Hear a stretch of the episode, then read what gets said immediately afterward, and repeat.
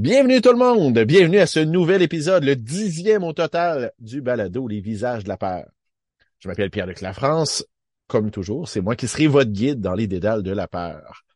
Euh, c'est un épisode un peu particulier. Habituellement, on a une thématique, soit autour d'un genre, soit autour euh, d'un type de créature. On donne des suggestions de lecture. On va parler avec des créateurs qui ont touché à ça. Ce coup-ci, notre fil conducteur, c'est plutôt une question. La question est, comment peut-on montrer l'horreur? On s'entend, il y a toutes sortes de façons. Chaque créateur a son approche. J'ai voulu parler avec certains d'entre eux et dans des médiums différents. Donc, on a avec nous ce soir un BDiste, Steve Dumais, qui nous parle de son approche personnelle à l'horreur. On s'entend, il y a plusieurs approches aussi dans la bande dessinée. On est allé voir de son côté. On est allé voir du côté du cinéma avec Vanessa Tatiana Berli, euh, euh, qui, a déjà un court métrage à son actif dans l'horreur, euh, qui travaille sur un deuxième. Donc, elle aussi, j'ai voulu savoir son approche, ses inspirations, qu'est-ce et, comment elle travaillait ça, comment elle pouvait montrer l'horreur au cinéma. Il y a les mots aussi. Donc, j'ai parlé avec Véronique Drouin. Regardez avec elle comment elle travaille avec l'horreur, comment elle fait pour emmener ça dans ses romans. Euh, donc, euh, j'ai aussi interrogé un autre euh, littéraire, David Bédard. Par contre, son entrevue va plutôt aller au prochain épisode, d'autant plus que le livre n'est pas encore sorti. Donc, on va attendre la sortie de son prochain livre, Les Enfants d'Ève, pour que ça paraisse à ce moment-là. Mais il fait partie de la même, du même questionnement. Euh, mais il va être joint au prochain numéro. Donc, faites-vous-en pas, les amateurs de David. Vous aurez l'occasion de l'entendre et d'en apprendre plus à son sujet dans le prochain épisode. Donc, sans plus tarder, euh, ben, je vous invite à en apprendre plus sur comment montrer l'horreur, mais dans la bouche de différents créateurs. Bienvenue au visage de la peur.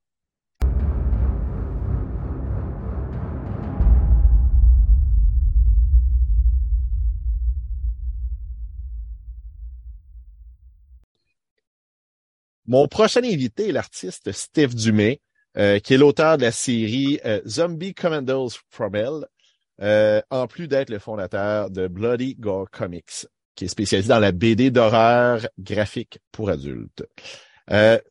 j'ai vu une super belle façon de le présenter. Je, vais me l'approprier, mais je m'en donnerai pas le mérite.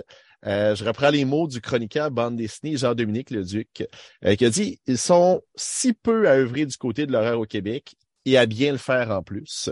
Euh, donc, euh, ben, honnêtement, moi, c'est en lisant cette phrase-là que j'ai envie d'en découvrir plus euh, sur l'auteur. Donc, je trouvais ça intéressant de, la reprendre. en ce moment, ben, il y a une campagne de socio-financement pour son prochain projet. Et c'est d'ailleurs de ça dont on va pouvoir parler. Ben, d'abord, bonjour. Bonjour. c'est quoi? Peux-tu me parler justement du projet qui est en ce moment en pleine campagne de socio-financement? Ça parle de quoi et à quoi on peut s'attendre? Euh, ben, c'est une BD d'horreur, euh, d'horreur vraiment dans le sens classique, euh, des monstres, et du, du, gore, de la violence. c'est comme un. J'ai toujours de la misère à l'expliquer parce que c'est, c'est ça, ça chevauche le, le, monde réel puis un genre de monde de cauchemar. Ça prend c'est l'histoire apprend racine dans la réalité. il y a une histoire de télévangéliste un père qui abusait de sa fille, son, son chum à la fille qui voulait la sauver. Puis ça se transforme tranquillement en une histoire de, le, preacher devient un genre de monstre euh, de l'au-delà. Le, jeune garçon devient un, un, vengeur euh, monstrueux. Euh, c'est vraiment là c'est comme un, délire vraiment là. Quand, quand tu lis ça, euh, tu es supposé de, de, rentrer dans ce délire-là, puis tu te sens embarqué là-dedans. là est-ce que c'est une histoire complète ou c'est le premier tome d'une série? Euh, ben, on a fait ça astucieusement. C'est une histoire euh, euh, complète en soi, mais on se donne la possibilité de continuer parce que on a introduit beaucoup de personnages. Fait que c'est, c'est un peu agace là, avec les personnages qu'on commence à découvrir. Puis en espérant que le monde aime ça, puis qu'il en demande plus. Si euh, il y a des, auditeurs qui sont curieux, qui aimeraient euh, participer ou en voir plus sur le projet, euh, la campagne, ben, comment ils peuvent participer? ben, simplement aller sur kickstarter.com. Puis le titre, c'est Slaughtered Kingdom. Je lis aussi, j'ai un lien vers ça à partir de bloodgorecomics.com aussi. Puis les gens, s'ils sont familiers avec le, le sociofinancement, ben c'est ça, tu choisis, tu, te crées un compte, puis tu choisis, là, il y a plusieurs niveaux de, de, je sais pas comment l'appeler en français, là, des niveaux de récompense. Ouais. c'est J'essaie de trouver le terme. Le pire, c'est que je le connais. Euh, euh, des, des, niveaux de participation, des niveaux de Ouais, c'est ça. Fait que tu peux, euh, tu peux juste euh, prendre le livre si tu veux, mais euh, j'offre plein d'autres choses aussi. Puis ces choses-là servent, c'est ultimement à financer la, la production du livre. Je vais faire une confession, j'ai participé et je le regrette, pas, pas d'avoir participé, mais j'ai pris la version régulière du livre et je vais reparticiper pour prendre la, la version alternative de la couverture euh, parce qu'il y a, ça fait partie là des des contreparties. Voilà, c'est le terme que je cherchais, que j'aime ah, ouais, c'est ça. mais quel terme francophone. Euh, une des contreparties, ben, c'est une couverture euh, par euh, un BDiste quand même assez connu, Jack Dion, donc qui, qui, est une très belle, très belle contrepartie. Donc, je, ah je l'admets, je le regrette, mais pas tout à fait parce que je vais prendre les deux et je vais être très satisfait. Ben oui, parce que les gens, quand ils choisissent une contrepartie, ils peuvent. Les autres items sont quand même disponibles. Fait que tu peux les accumuler, tu peux combiner. Fait que c'est bien fait pour ça.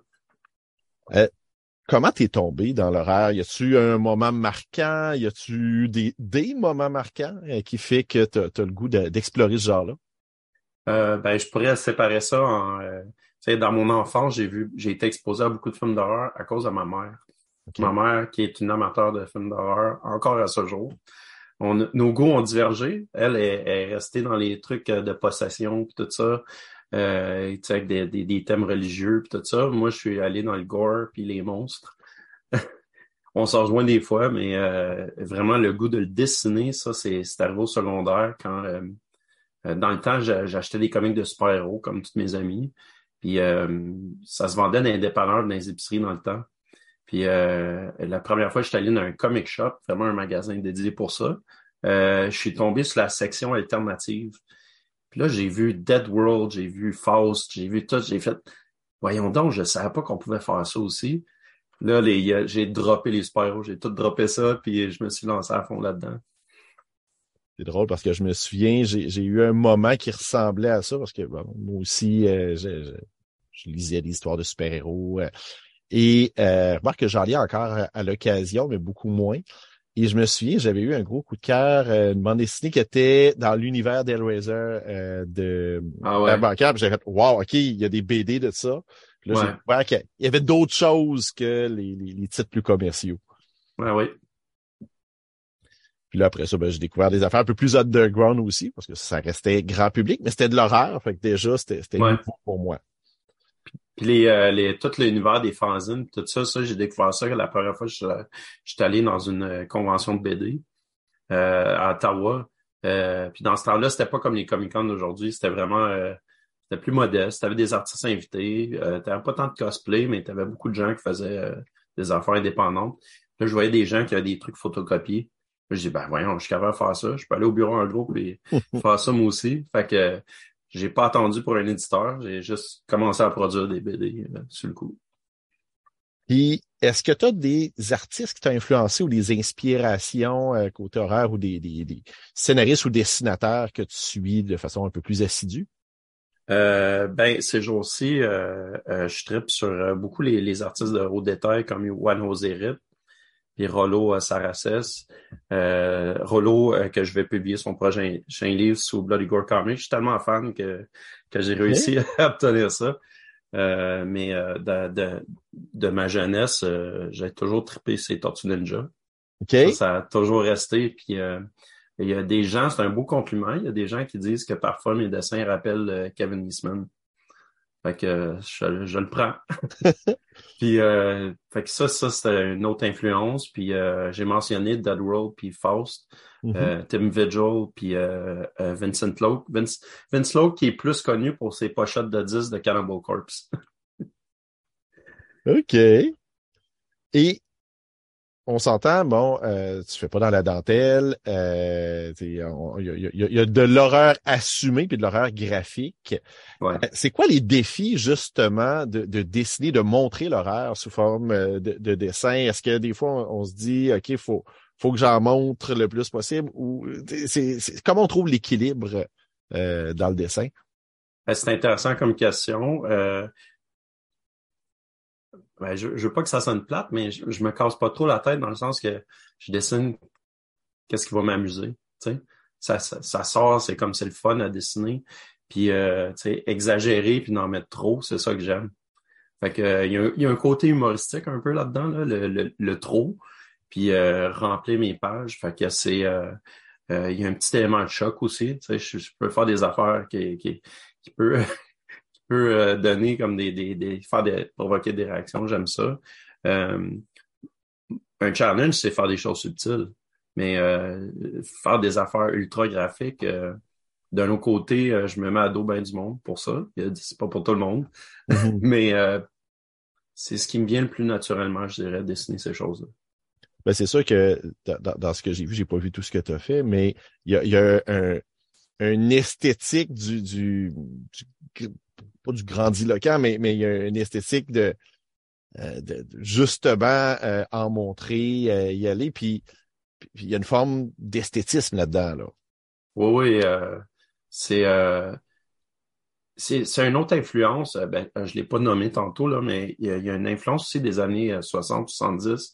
Robert Crumb, euh, Slay Wilson, c'est des gens qui, qui aimaient aller fort dans le détail, remplir leur page, puis tout ça. Puis euh, j'ai toujours trouvé ça le fun puis fascinant. Fait que ça, déjà, quand je faisais des fanzines au sondage, j'aimais ça faire des, des genres de grosses mosaïques, puis que les gens, ils prennent comme euh, une heure à regarder le dessin. Ça, c'est, je sais pas, c'est satisfaisant. C'est, c'est comme le contraire du minimalisme.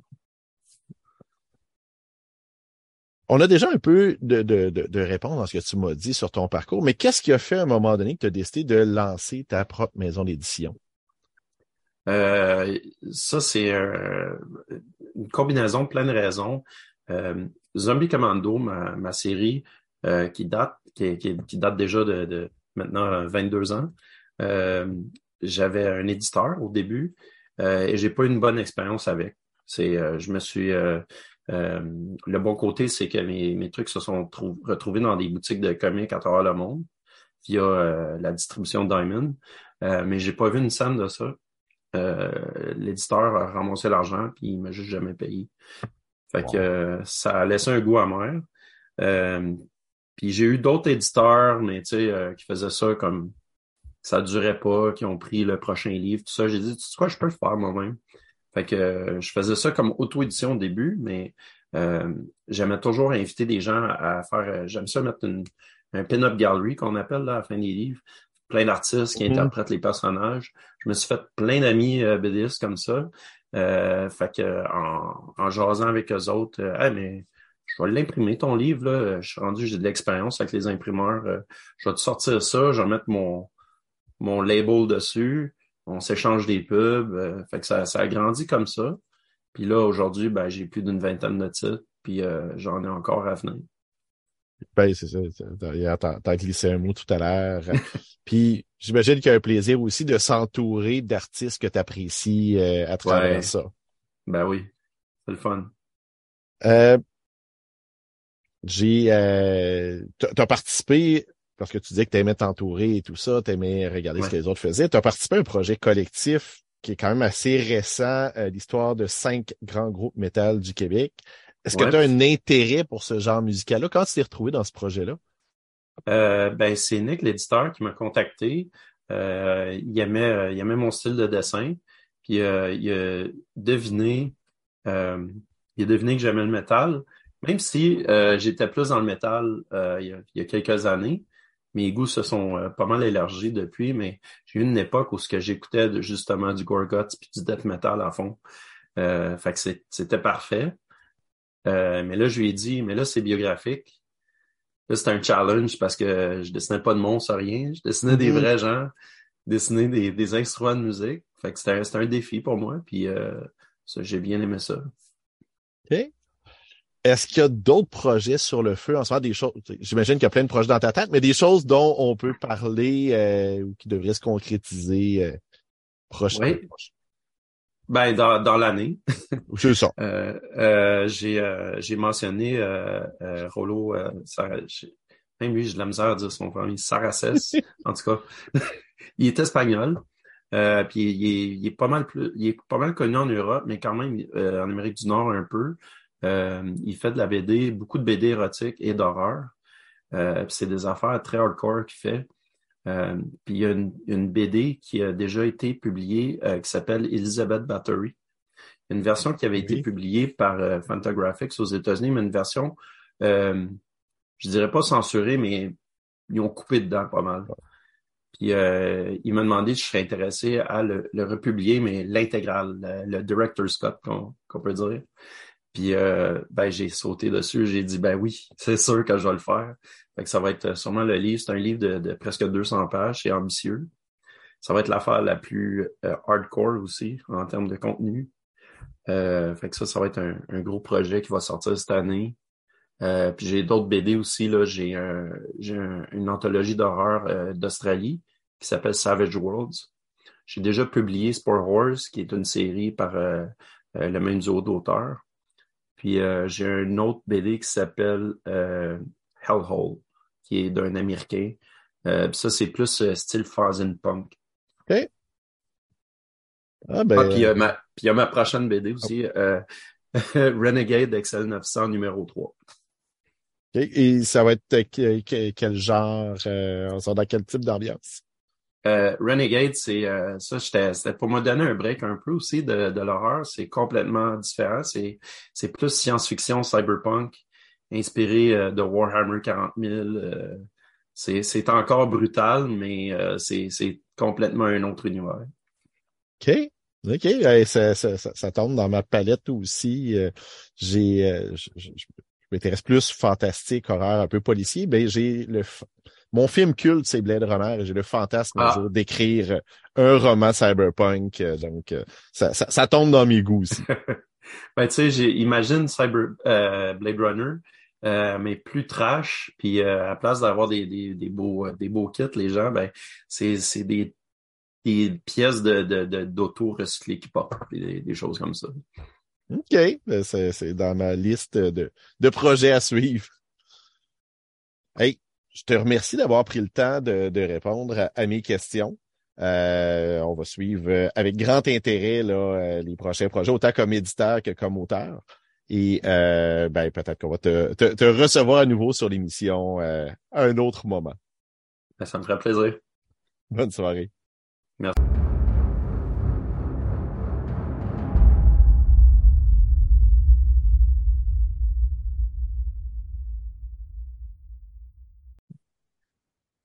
J'ai la chance de recevoir la réalisatrice euh, Vanessa Tatiana Berli, euh, qui, avec production Montagne hallucinée, a réalisé le court-métrage Les tubercules, euh, qui est basé sur une nouvelle Les tubercules de l'horreur, publiée dans le collectif Horrificorama par Frédéric Raymond.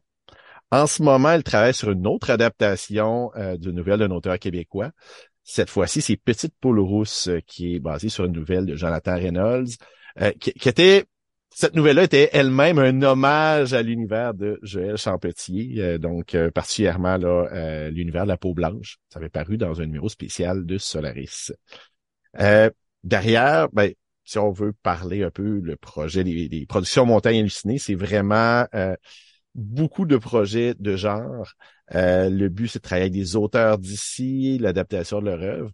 Donc, je suis bien content de te recevoir aujourd'hui dans le balado Les visages de la peur. Merci beaucoup pour l'invitation. C'est vraiment gentil. Puis on va parler de sujets euh, fort intéressants.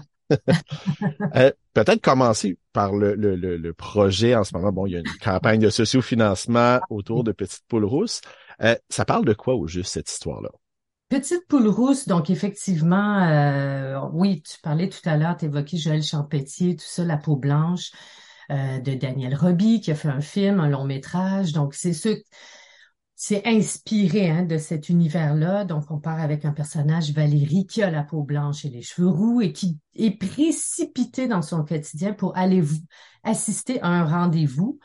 Euh, donc beaucoup plus tôt, puis dans un autre lieu auquel elle pensait. Et elle doit donc quitter son quartier euh, qui est assez euh, euh, hors du commun pour elle parce qu'elle est plutôt enfermée chez elle et dans son quartier. Donc, elle doit surmonter plusieurs de ses peurs pour aller à ce rendez-vous qui lui-même se transformera en cauchemar. C'est très appétissant. oui.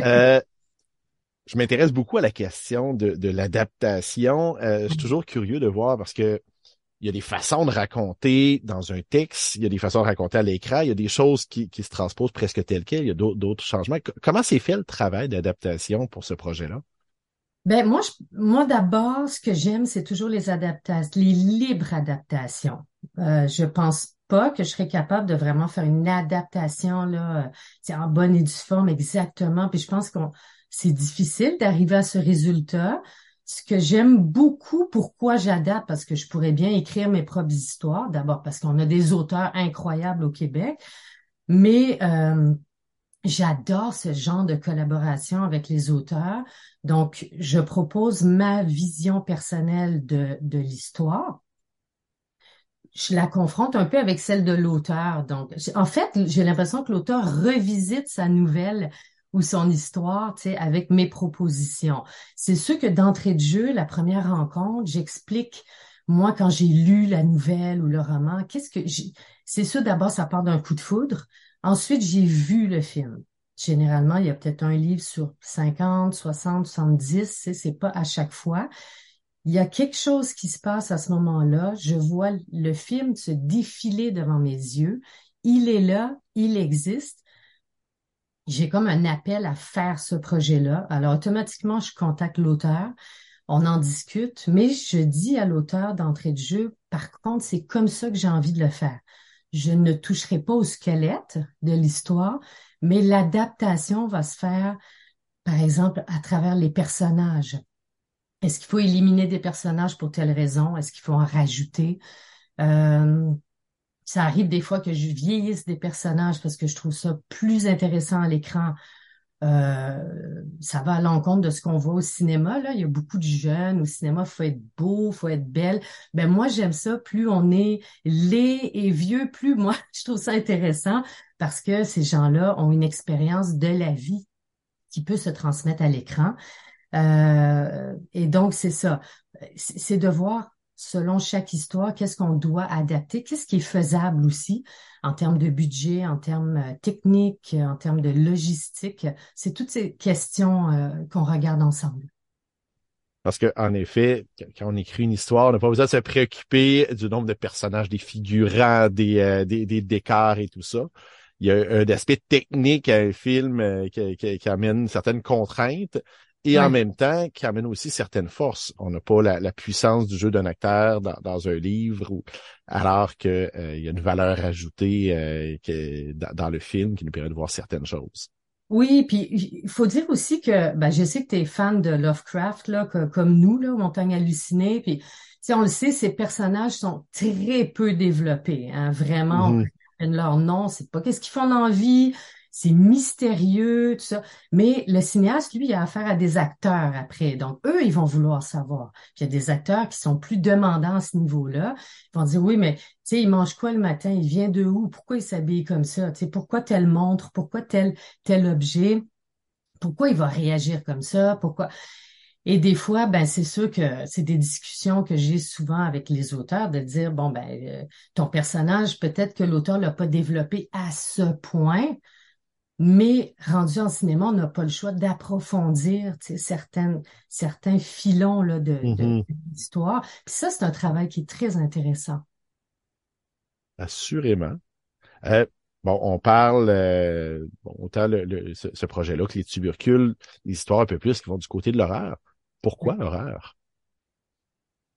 Je pense que ça vient, ben, j'ai toujours aimé ça. Hein? Je pense qu'un des premiers livres que j'ai lu, je l'ai lu pendant des années, des années, des années, c'est les, les, contes des frères Grimm.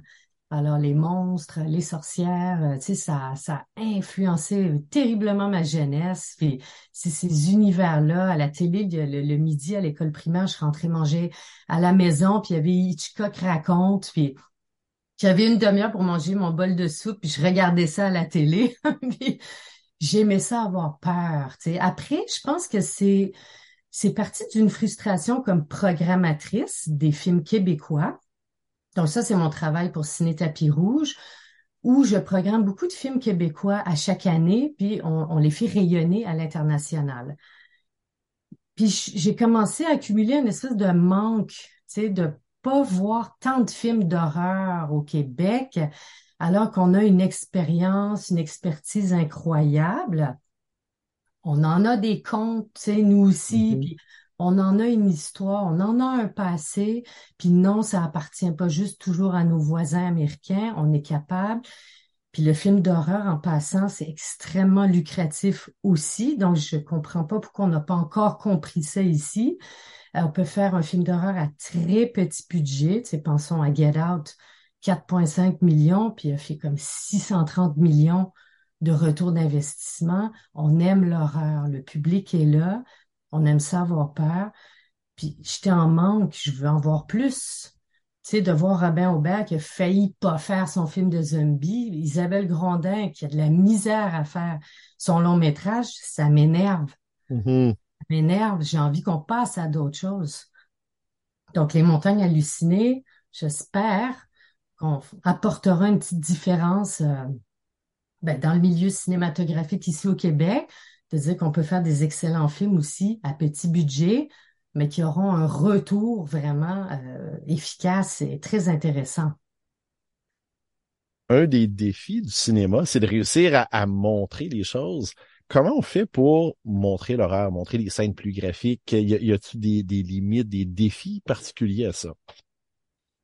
Euh, on peut partir d'un cadre tout à fait naturel puis avoir des éléments horrifiques. Tu sais, c'est pas, je, je vois pas les films d'horreur. C'est pas obligé d'être toujours très compliqué. Pas toujours obligé de rajouter des explosions partout. Je pense qu'on peut être très efficace euh, avec l'horreur. C'est beaucoup le sens du timing, hein, l'horreur. C'est sûr que le jeu des acteurs est important. Mais le son, puis le, le rythme, le rythme dans le film, je pense que c'est ça la clé de l'horreur, tu sais. Puis c'est ce qu'on aime voir aussi quand on va au cinéma. On aime ça sursauter, on aime ça avoir peur, on aime ça. La, musique, des fois, nous, nous aide à faire augmenter l'espèce d'émotion, la boule que tu à l'intérieur de toi. Mais le rythme aussi, savoir faire sursauter le spectateur au bon moment, c'est toute une étude aussi en même temps, tu de, de savoir faire des bons films d'horreur. Mais c'est très intéressant, c'est à l'infini. C'est un apprentissage qui est à l'infini. réussir à faire à emmener le spectateur à faire le tour de montagne russe, puis euh, ah le, surprendre au bon moment. Oui, on aime ça, on va pas se le cacher. euh, genre, je l'ai évoqué tantôt, il y a une campagne de sociofinancement en ce moment pour bon le, prochain projet. Comment ça se passe, euh, puis aussi ben, comment les gens peuvent participer? Sur le site Indiegogo. Donc, les gens peuvent taper simplement dans le moteur de recherche Petite poule rousse et ils, vont atterrir sur notre page. On présente le projet, on présente l'équipe. Puis vous allez voir la colonne à droite, c'est les forfaits euh, qu'on offre. Évidemment, il y a toujours des rétributions pour euh, des petits cadeaux qu'on offre euh, en retour des investissements. Donc, je préfère dire que les gens investissent vraiment parce que comme on, le message qu'on véhicule à travers la campagne, c'est pas seulement nous donner l'opportunité de produire le film, mais c'est nous encourager aux montagnes hallucinées, c'est nous donner un, petit coup de pouce, c'est de faire un film de plus. Puis s'il y en a un autre, il y en aura un autre, puis il y en aura un autre, puis il y en aura un autre. Et, c'est de nous montrer que le cinéma de genre est, est important. Comment ça va? Ben, ça avance correct, lentement. J'imagine que vers la fin, euh, les gens vont stresser un petit peu plus dans l'équipe, puis là, on va, on va se mettre à, communiquer euh, davantage euh, le, le, le, sociofinancement. Mais pour le moment, ça avance bien. Je pense qu'il y a quand même une bonne, une bonne réception. Et puis, Indiegogo, faut pas oublier pourquoi on a choisi cette plateforme. C'est parce que peu importe ce qui arrive, et ça rassure les gens, si par exemple, on n'atteint pas le montant là, rêver, euh, on a quand même l'investissement. Parce qu'il y a des plateformes où si tu n'atteins pas le montant demandé, tu as zéro. Donc ça, c'est un petit peu risqué. Alors, euh, on va faire avec le montant qu'on va recevoir. Et puis, on essaiera de pallier si jamais il y a quoi que ce soit. Mais j'ai confiance que ça va bien. Le montant va monter tranquillement. Ben, pour euh, les, auditeurs, euh, il y a le lien pour participer aussi à la campagne de sociofinancement qui va être partagé, ben, qui a été, déjà été partagé sur euh, notre page Facebook. On va le repartager pour ceux qui veulent participer. Merci, merci beaucoup. bon, oui, il y, a, ce projet-là qui est en ce moment là dans la campagne de sociofinancement, mais il y a les tubercules qui, qui est encore un projet qui, qui, est encore tout récent. Mm peut-être euh, parler un peu euh, de, de, l'histoire euh, de, ce film-là, puis de nous dire aussi sa vie en tant que film, donc où est-ce qu'il qui, est projeté, puis comment ça va être possible de l'écouter éventuellement. Ben là, c'est sûr qu'on attend notre notre première à l'international. Donc, on a commencé, je te dirais, à recevoir des réponses depuis un mois. C'est tout récent. C'est sûr que c'est un film euh, qui ne cadrera pas nécessairement dans tous les festivals, j'en suis bien consciente. Il y a quand même, euh, oui, c'est un film d'horreur, mais il y a de la nudité, il y a quand même un peu de, violence aussi, donc euh, c'est pas pour tout le monde. festival qui attire les familles, ce n'est pas pour ce genre de festival. C'est un hommage au cauchemar d'Innsmouth de Lovecraft. Donc, euh, imaginé par Frédéric Raymond, très belle histoire où c'est un auteur, un vieux monsieur, qui nous raconte en fait euh, ce qu'il a vécu 40 ans plus tôt, à l'époque où il écrivait euh, un livre et il avait besoin de se rendre dans un manoir pour documenter euh, sa recherche, tout ça, pour se poser toutes sortes de questions et sa journée au manoir ne se déroulera pas comme il l'avait espéré. Donc, il va vivre un événement vraiment traumatisant qui va bouleverser finalement le reste de son existence. Ça, c'est très Lovecraft, là. Mm-hmm. ces personnages, quand ils, quand ils sont en contact avec ce type d'horreur, qui est très euh, céleste, là, l'horreur... Euh, l'horreur cosmique. L'horreur cosmique, exactement. Ben, euh, on touche à la folie, puis finalement, on n'est plus la même personne par la suite. Alors, c'est ça qui est vraiment intéressant dans ces univers. Donc, euh, voilà pour les tubercules. On croise les doigts, là, on attend euh, patiemment notre, notre première mondiale. Et après euh, la, tournée des festivals, est-ce qu'il y a une idée, un plan de match pour la diffusion, pour que les gens puissent l'écouter autrement, ou on n'en est pas encore là? Ben, il va falloir qu'on se pose la question, effectivement. C'est sûr que, tu sais, on fait un film, c'est beaucoup d'énergie, beaucoup d'amour. Euh, l'équipe, tout le monde a cru à ce projet. La difficulté aussi de diffusion des courts-métrages, c'est pas la même chose qu'un long-métrage, hein. Euh, si, notre, si ton court-métrage va en salle, c'est beaucoup à cause du soutien des festivals. Donc, euh, oui, il va falloir qu'on se pose la question. Mais je pense que maintenant, il y a, des possibilités là, avec le web. Très certainement. On veut qu'il soit vu, donc euh, nécessairement, ça va aboutir à ça. Génial. Euh, on parle de court métrage depuis euh, tout à l'heure, mais je sais qu'il y a aussi des, projets de long métrage sur la table. Est-ce que tu peux nous en parler un peu? Oui, écoute, ben, tu es vraiment un des premiers qui s'en parle. C'est pas que c'est secret, là, mais oui, je travaille avec deux auteurs en ce moment. Patrice Lessard qui a fait une trilogie Lisboète. Donc, euh, c'est un personnage québécois qui est en vacances à Lisbonne et qui décide de ne plus rentrer à Montréal. Donc, il tourne le dos vraiment à sa vie pour recommencer sa vie. Mais alors, je parlerai plus d'un film avec une, une touche plus euh, euh, fantastique dans celui-ci. Euh, l'autre projet, c'est avec euh, la, sublime Marianne Gélina, que j'aime beaucoup, qui est vraiment extraordinaire, qui a, écrit des livres euh, incroyables. on travaille d'une façon très originale parce que, et c'est très Lovecraft, on fait appel aux grands anciens, puis on part d'une histoire que j'avais imaginée il y a déjà plus de dix ans, mais on garde que des bribes de cette histoire. On va l'intégrer avec euh, quelques battements euh, d'ailes dans la, dans la nuit, donc un livre écrit par Ariane, et on va imbriquer tout ça dans La Cité sans nom de Lovecraft. Oh, wow! On va faire un sacré beau mélange. Donc, on est, on est dans ce processus de création. Je trouve ça intéressant. Tu sais, on parle d'adaptation, mais je me dis pourquoi pas aller chercher différents éléments pour créer finalement euh, une œuvre qui soit complètement unique, mais influencée par des livres très spécifiques autour. Tu sais, je, trouve ça vraiment intéressant comme travail. Oui, ben c'est ça, il y a comme un concept de co-création et de déconstruction, de reconstruction en même temps. Exactement, oui. Alors, c'est des très, très beaux projets pour euh, l'année en cours. Ben, on, va suivre ça avec grande attention.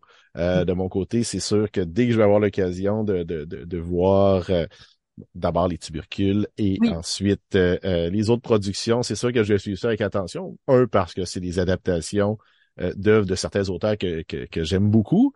et ben, je suis toujours curieux de voir ce qui se fait dans les genres au Québec. Donc, merci beaucoup de, de t'être prêté au jeu puis d'avoir eu la générosité de nous parler de ces différents projets-là. Ben, C'était super intéressant. Merci. J'espère revenir pour euh, te, te, dire que tout avance bien et puis qu'on qu'on contribue justement à faire plus de films de genre au Québec. C'est ça, c'est ça l'objectif des Montagnes hallucinées. Et j'en profite, on a parlé hors d'onde, mais j'adore le clin d'œil à Lovecraft dans, dans le nom même de la maison de production. Ah ouais, merci. ça va sûrement nous porter chance.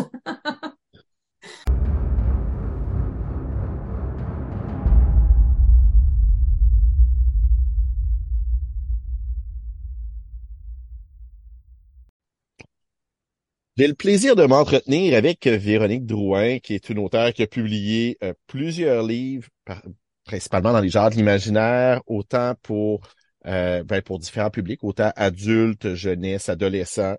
Euh, s'est fait connaître, ben, en fait, je l'ai connu d'abord avec sa série euh, L'archipel des rêves, qui était plus du côté de la fantasy. elle a écrit aussi de la science-fiction plutôt sombre sous un nom de plume avec la série Amblistorm.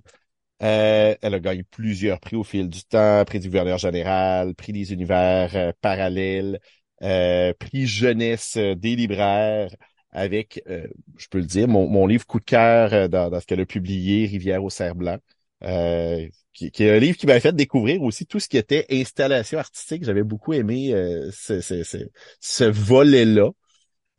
puis bon, ben, du côté de l'horreur, oui, il y a, il y a Rivière au cerf blanc, Détox, La guillotine s'adresse, bon, dans euh, adolescent, mais euh, adulte aussi. On en a, euh, c'est vraiment... Jeune adulte.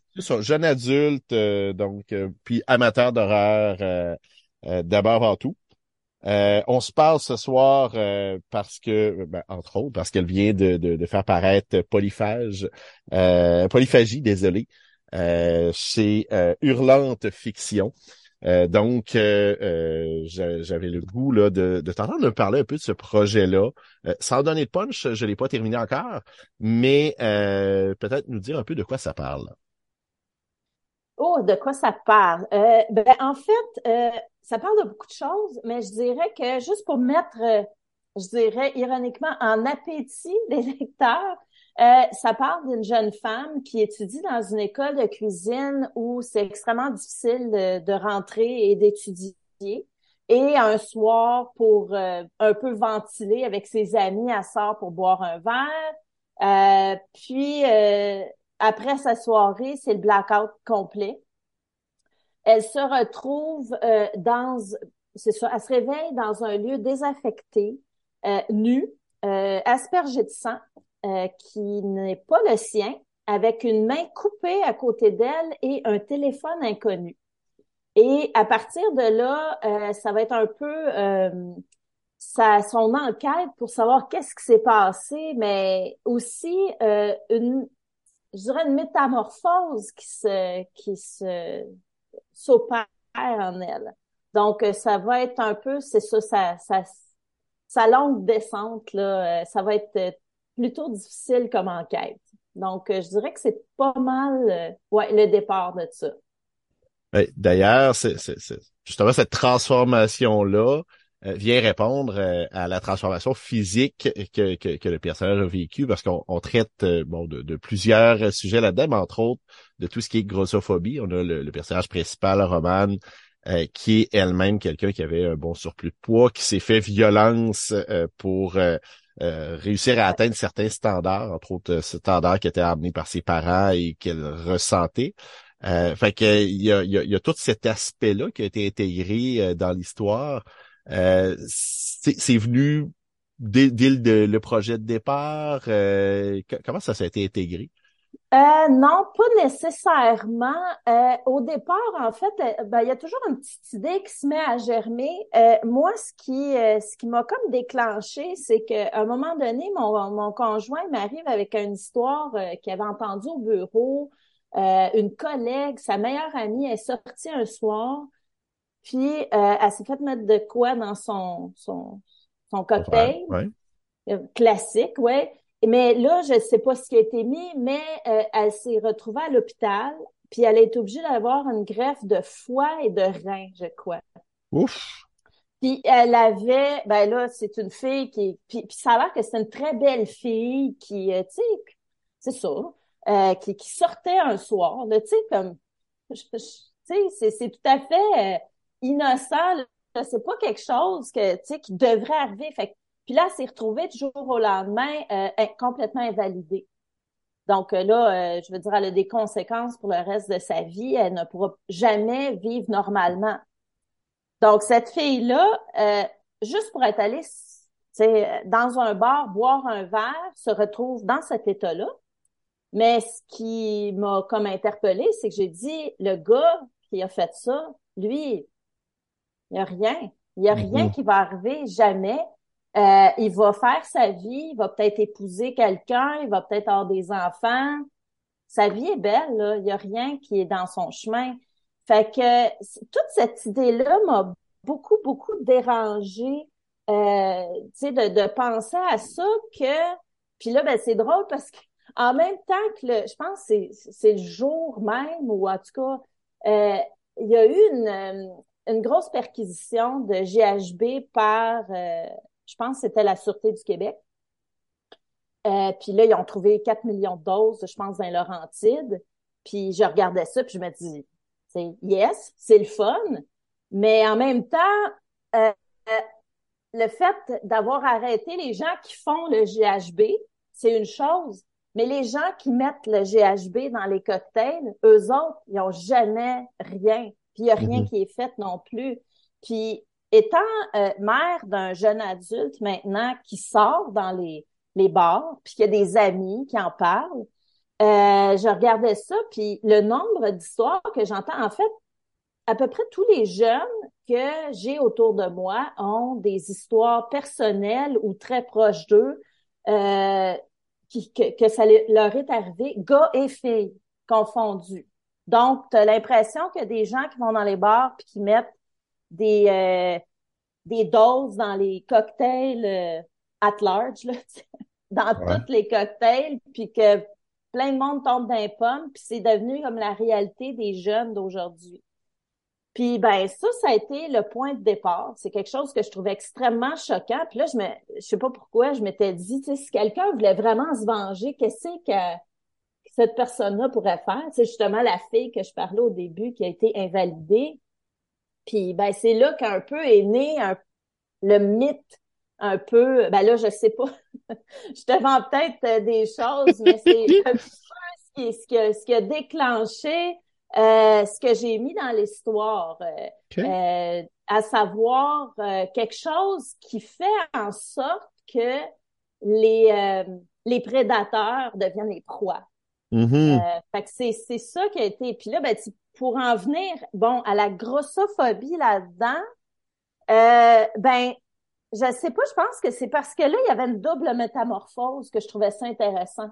J'aurais pu prendre un personnage tout à fait, bon, une fille normale, euh, tu sais, euh, très standard, à qui ça arrive, mais là, je trouvais bien que là, elle a subi une double métamorphose. C'est quelqu'un qui a euh, qui a acquis, disons, le corps le, corps qu'elle voulait par une extrême discipline, puis un contrôle de soi qui, qui, qui est très, euh, euh, qui est draconien presque. Puis là, après ça, elle perd le contrôle d'elle-même. Mm-hmm. Parce que là, c'est plus fort qu'elle. Là, euh, au fur et à mesure qu'elle se métamorphose, elle perd le contrôle, puis là, c'est la panique de perdre le contrôle. Puis ça, c'est ça, c'est quelque chose que j'aime beaucoup euh, euh, explorer dans l'horreur. Euh, je l'ai fait dans la guillotine un peu, la perte de contrôle de soi. Euh, fait que c'est ça, ça c'est quelque chose qui vient me chercher. En tout cas, moi, ça me fait peur. Perdre le contrôle complet de moi-même, c'est quelque chose qui me fait peur. Fait que c'était, en tout cas, c'est un moyen de l'explorer. Ben c'est pas rare, euh, justement, d'aller chercher des choses qui viennent nous chercher nous-mêmes, puis, puis de pouvoir l'explorer par la fiction. D'ailleurs, ben, tu as eu l'occasion d'écrire quand même différentes histoires d'horreur. Euh, est-ce que tu es toi-même une lectrice de ces genres-là? Euh, pas tant que ça, je dirais. Étrangement. Euh, euh en fait, euh, j'ai j'ai regardé beaucoup de films d'horreur, par contre. Donc, à l'adolescence, ben, faut, si je remonte vraiment loin, là, moi, j'étais un enfant qui avait peur de tout, s'endormait en, pleurant, j'avais une petite chaîne en or, je me rappelle, là, puis là, je remontais mes, mes couvertes jusqu'à mon nez parce que j'avais peur que quelqu'un vienne me voler ma chaîne en or, puis en arrachant ma chaîne, ça me décapite. Fait que, tu sais, là, je suis une anxieuse, très anxieuse. Fait que quand j'étais jeune, puis étant un enfant de la, tu sais, milieu des années 70, euh, ben là, moi, tu sais, c'était toutes les, les, euh, les, euh, tous les films d'horreur cultes sont quasiment sortis à ces époques-là. Là. Tu sais, on a à penser de Shining, Alien. Ben ça, là, je parle de ceux que j'ai vus jeunes puis qui m'ont traumatisé. Là. Mm-hmm. en fait, ils me traumatisaient tous. Puis là, je sais pas qu'est-ce qui est arrivé comme vers euh, l'adolescence, vers 13 ans. À un moment donné, j'étais comme tannée d'avoir peur de tout. Là, puis je me suis comme forcée à m'écouter jusqu'à ce que je me désensibilise. Euh, par contre, je dirais pour la lecture, euh, ben là, j'étais, tu sais, je savais qu'il y avait comme le, le... c'était facile de, de, de faire peur aux gens avec les images à cause du cinéma. Mais euh, en secondaire 3, j'avais eu une nouvelle de Stephen King à lire euh, pour mon cours de français. C'était l'histoire d'un gars qui, euh, qui se retrouvait euh, sur, je me rappelle pas du nom de la, de la nouvelle, là.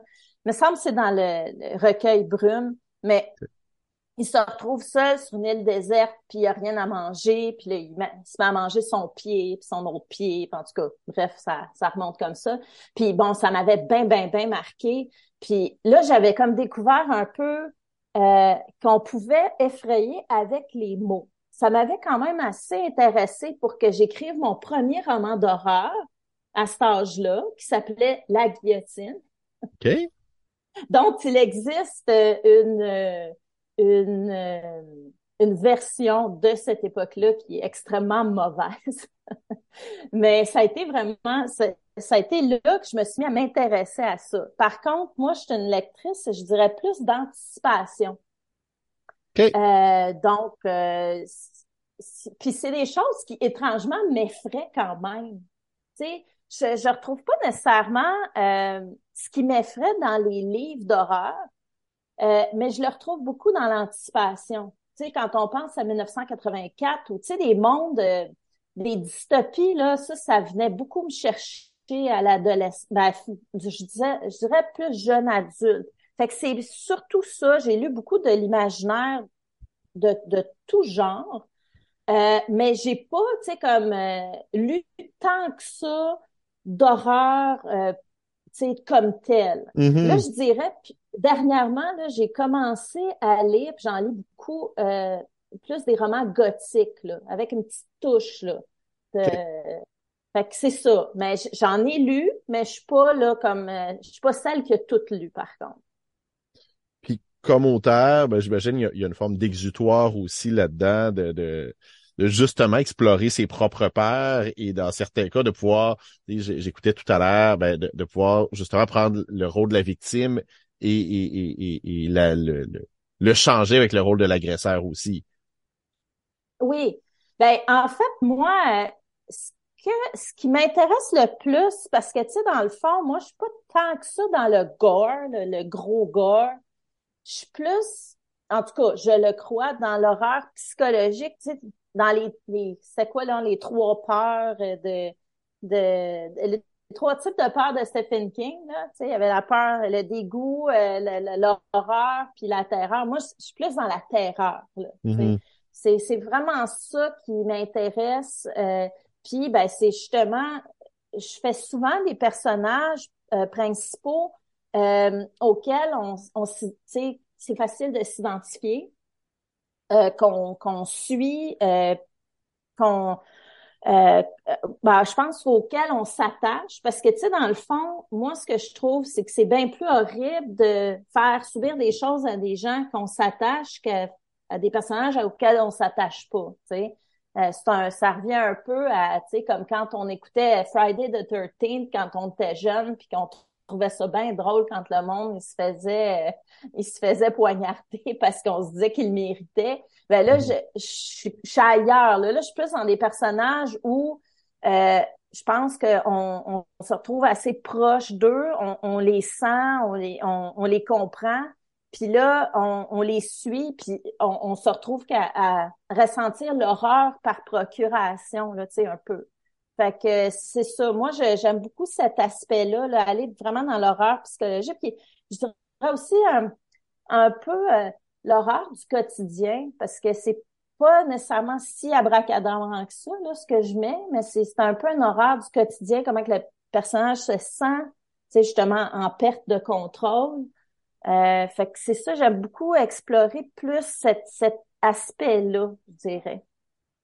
Quand on en arrive à des scènes, sans, parce qu'en effet, euh, pour avoir lu plusieurs de tes œuvres, on va pas du côté du gars, mais il y a quand même des scènes parfois un peu plus graphiques. Comment comment on approche ça comme auteur?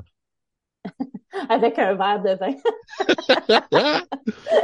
euh, je dirais, euh, ben, il y a des scènes, tu sais, pour moi, c'est pas nécessairement évident à faire. Des fois, je trouve ça quand même assez dur, mais, mais je veux quand même les faire. Souvent, je les ai dans la tête. Euh, euh, bon, je sais pas, il y en a qui ont dit dernièrement que j'avais une écriture euh, cinématographique, là, fait que c'est peut-être ça, là, je les vois vraiment.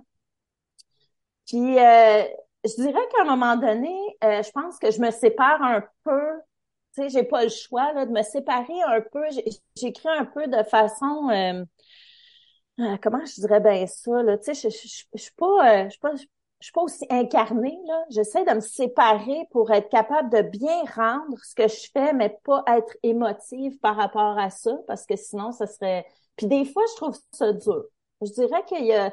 Euh, dans, dans Polyphagie, il y a eu des moments où ma journée, là, après, là, ouf, je l'avais trouvé difficile.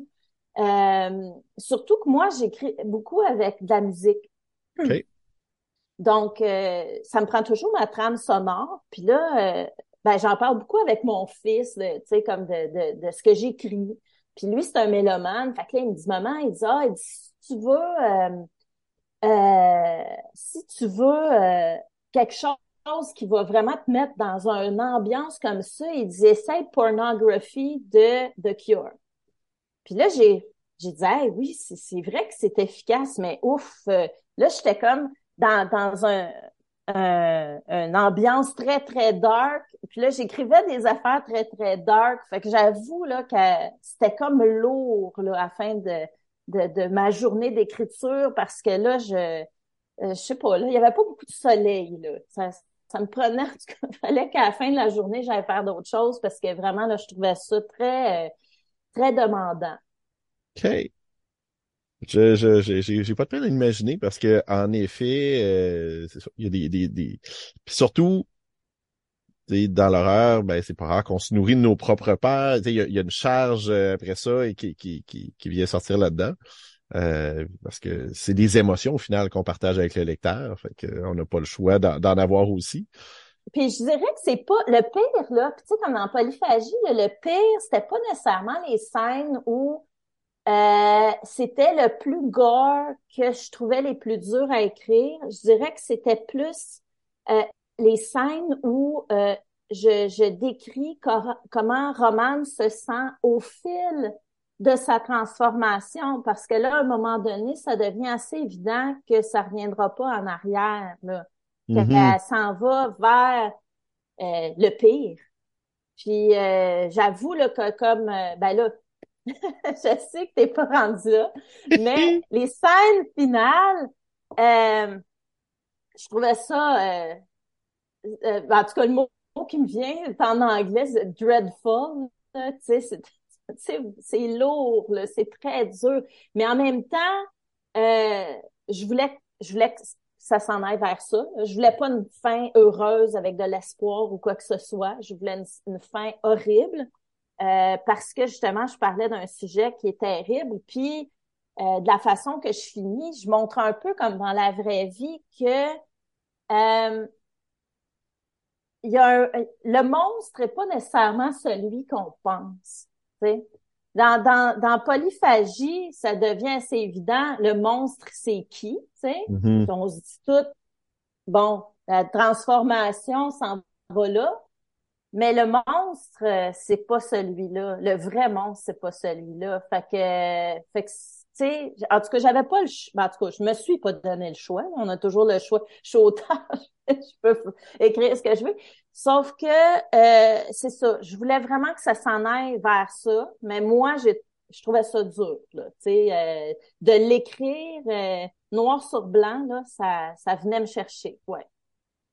Puis, est-ce qu'il y a juste des différences quand on écrit euh, de, de l'horreur pour plus jeunes euh, par rapport à, adultes ou pas tant que ça finalement? Euh, ben, ça dépend parce que, bon, j'ai écrit un frisson pour les 9 ans et plus. fait que là, ça, c'est une chose. Là, on va être beaucoup plus dans les ambiances où, tu sais, il faut pas aller trop loin non plus. j'ai écrit As-tu peur du loup? qui était un petit peu plus vieux, Là, j'en ai mis un petit peu, mais là, je suis vraiment juste dans, tu sais, les personnages euh, sont la nuit, sont pris dans un arbre, puis ils entendent des choses. Fait que là, je suis plus dans, tu sais, en fait, euh, je dirais que je suis beaucoup dans les cinq sens. Mm-hmm. C'est beaucoup ça qui va faire que je vais, eh, en tout cas, j'espère, aller chercher le lecteur pour lui faire ressentir cette horreur-là. Fait que dépendamment de de, l'âge auquel je m'adresse, je vais ajouter des sens, mettons. Puis bon, ben dans dans polyphagie, euh, là, euh, je suis pas mal dans les cinq sens. Je suis même dans le goût. Oui. Parce que là, on est dans l'horreur. Euh, il y, a une, il y a une portion, bon, gastronomique, mais c'est un horreur, c'est un horreur étrange parce que tu, tu l'as mentionné dans Rivière aux Serres Blanches, je présentais des installations fait que je sais pas pourquoi, mais bon, puis dans Détox, je présentais de la photographie. J'ai décidé, quand je suis arrivée dans Polyphagie, de faire quelque chose. Je vais aller explorer une autre forme artistique qui est la gastronomie. Puis là, ben, je voulais faire un livre où j'allais donner faim au monde, puis j'allais leur donner mal au cœur en hum, même hum, temps. Hum. Fait que là, je voulais explorer le, vraiment le, le, le, sens du goût. Euh, mais tu sais, en écriture, c'est pas nécessairement évident, mais bon, tu sais, il y en a qui me disaient que les recettes que Roman fait les, leur donnaient faim, mais je sais qu'il y a d'autres aspects qui donnent beaucoup moins faim dans, dans, le roman. Fait que c'est ça que je dirais. Je dirais que je joue avec les sens des, euh, des lecteurs. Euh, on parlait justement euh, Rivière au Cerf Blanc. On, on s'en a glissé un mot là avant de, commencer euh, l'enregistrement. Euh, il y a un projet de, de, film en ce moment. Si je me trompe pas, c'est avec le scénariste qui a donné jusqu'au déclin là, qui, qui, est sur Netflix même si t'es pas mêlé aux opérations quotidiennes là-dedans, c'en est où à peu près euh, le, projet? Euh, est-ce qu'il y a une première version complète d'écrit du scénario? Euh, ça ressemble à quoi pour l'instant de ce que tu en sais? De ce que j'en sais, je, je crois qu'il y a quand même eu un premier jet du scénario. Mais en fait, moi, je sais presque rien. Ce que j'apprends, c'est un peu par la maison de production, qu'est-ce qu'ils partagent. Mais là, il y avait une photo, puis il montrait un scénario. Puis je sais que là, ça va se passer au, euh, je pense, c'est Atelier Nord. En tout cas, j'espère que je dis. Euh, puis c'est comme un genre de, de plénière où plusieurs scénaristes s'en vont pendant une semaine échanger sur leur scénario. Donc le scénario est quand même assez solide parce qu'il a été euh, sélectionné pour faire partie de cette cette euh, semaine-là. Fait que je pense que c'est quelque chose qui suit son cours, mais j'ai pas beaucoup de liens avec ça. Euh, dans le fond, euh, le, le, le scénario va s'inspirer d'eux. Par contre, le synopsis que j'avais lu euh, était assez loin de ce que j'ai écrit. Vraiment très loin. Là, là on s'en allait vraiment plus dans du côté slasher, alors que moi, je, j'avais pris un autre euh, tangente. J'étais moins, en tout cas, il me semble que j'étais pas vraiment dans le slasher.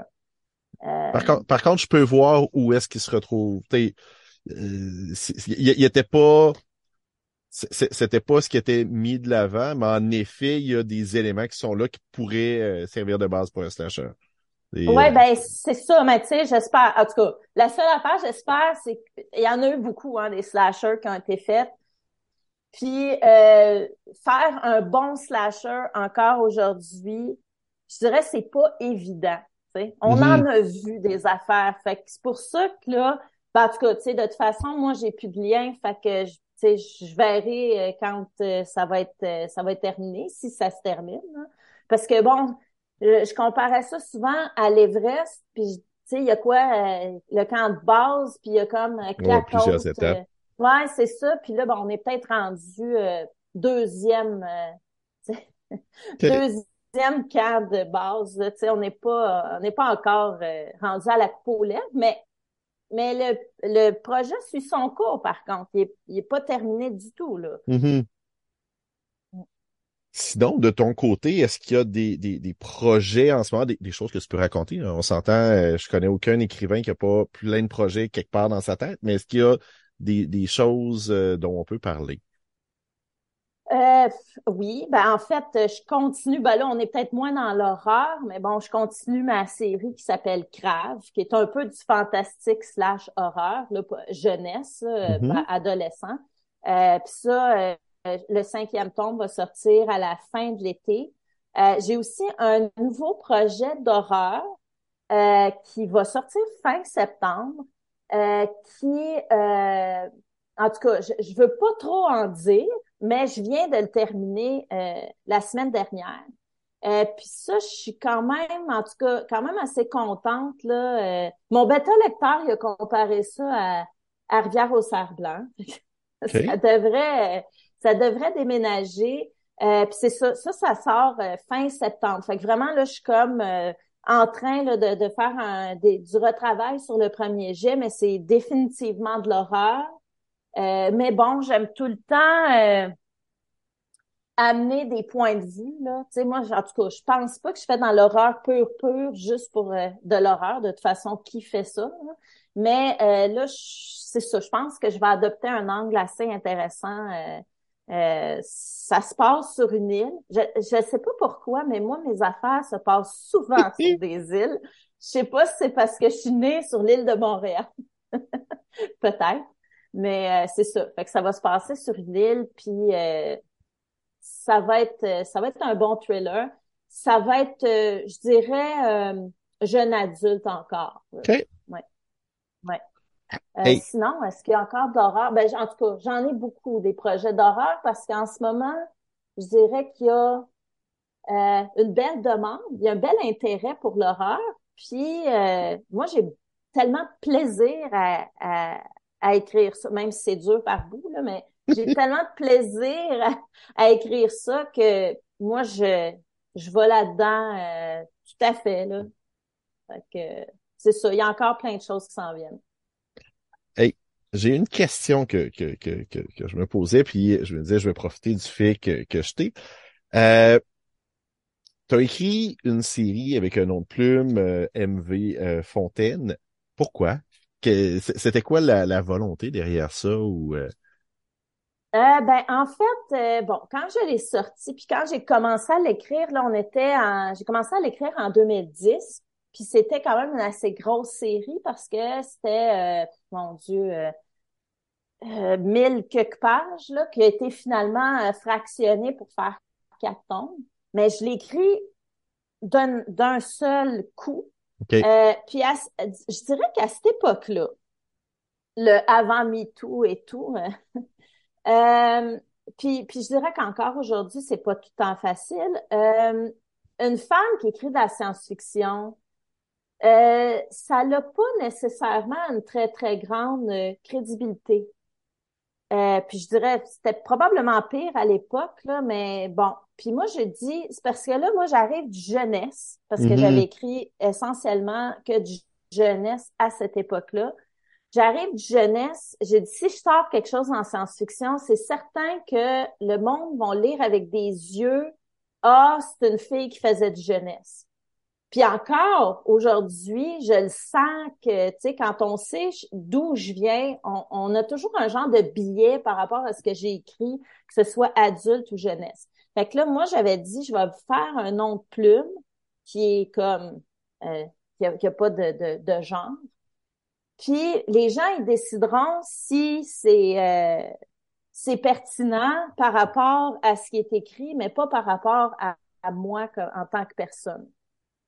Puis je dirais aussi qu'en tant que femme dans l'horreur, c'est très difficile aussi d'avoir euh, encore aujourd'hui la- la- une, certaine crédibilité euh, parce que euh, bon, tu sais, des fois c'est quasiment physique. Tu sais, je suis pas quelqu'un qui s'habille gothique ou qui a l'air dark ou que fait que c'est pas trop, toujours facile euh, de, de, de séparer l'auteur de l'œuvre, je dirais, puis que les gens ils lisent vraiment avec des yeux euh, euh, comment je dirais ça, euh, tu sais, qui, qui ont Partir sans lisent- a priori. c'est ça, exactement.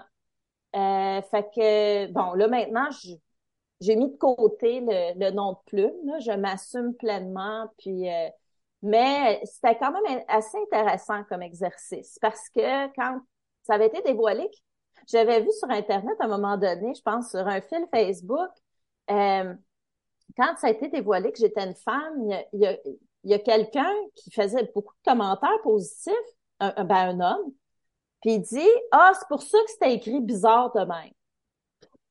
Là, j'avais trouvé ça tellement biz... tu sais, j'avais tellement trouvé ça étrange que c'était bon pendant trois tomes, mais c'était plus bon au quatrième tome parce que j'étais une femme, puis c'était écrit bizarre tout d'un coup. Fait que, en tout cas, euh, je trouve que oui, il y a quand même des des, des perceptions euh, qui sont encore à, à, à peut-être à, à changer. Là. Il y, a, y a Mhm. des mentalités à changer, puis la littérature est vraiment loin d'être étrangère à ça. Là.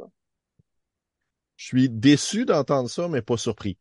Euh, Ouais, c'est euh, c'est, c'est, Puis, puis je suis déçu de pas être surpris, tu sais. mais, mais, ouais, euh, je, je le sais. Moi aussi, j'étais comme... euh, parce que, tu sais, je me disais, j'ai, j'ai pris ce nom de plume-là. Est-ce que j'avais raison? Puis là, quand j'ai lu des choses comme ça, je me suis dit, je suis déçue d'avoir eu raison, justement. Euh, j'aurais aimé ça. euh, mais tu sais, il y a, y a toutes sortes de, de, de problèmes de perception, tu sais, que, bon, j'écris du jeunesse, euh, j'écris euh, du, de l'imaginaire, euh, fait tu sais, comme il y a toutes sortes de perceptions que les gens, ah, ben, ça doit être facile, ça doit être euh, mal écrit, parce que, bon, j'ai déjà lu quelqu'un qui dit, ah, mais tu sais, l'imaginaire, c'est toujours mal écrit. Je suis comme, quoi? Mais pourquoi? Euh, fait qu'il y y a beaucoup de problèmes de perception. Là, c'est bien parce que la littérature de l'imaginaire revient de l'avant. On a arrêté d'appeler ça de la paralittérature, mhm. qui était une aberration complète.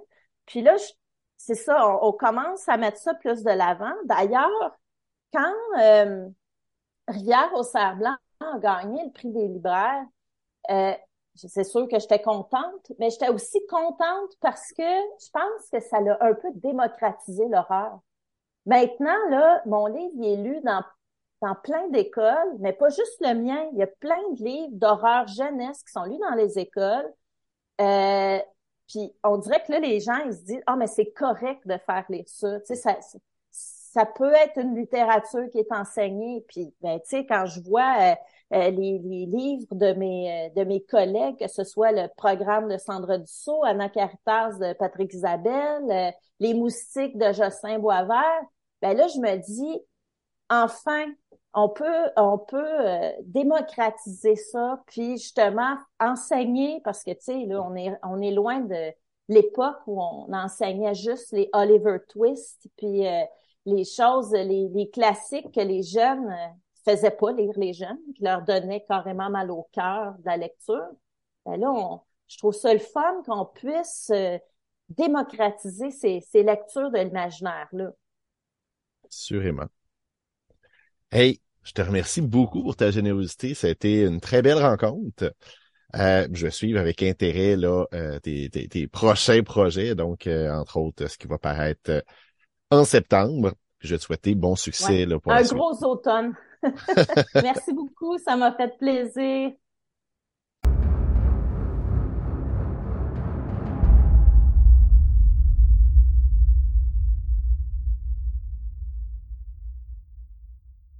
Et c'est ce qui met fin à notre dixième épisode du balado Les visages de la peur.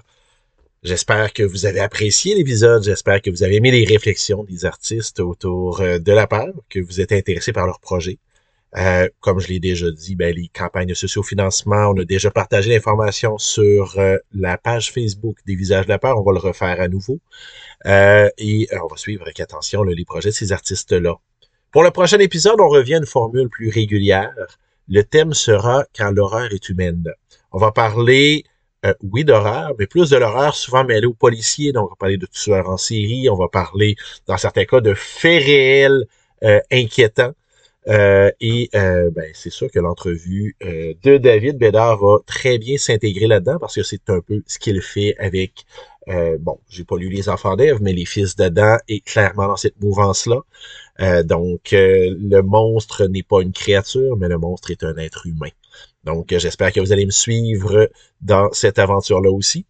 Et je vous remercie d'être à l'écoute. On se revoit au mois de mars.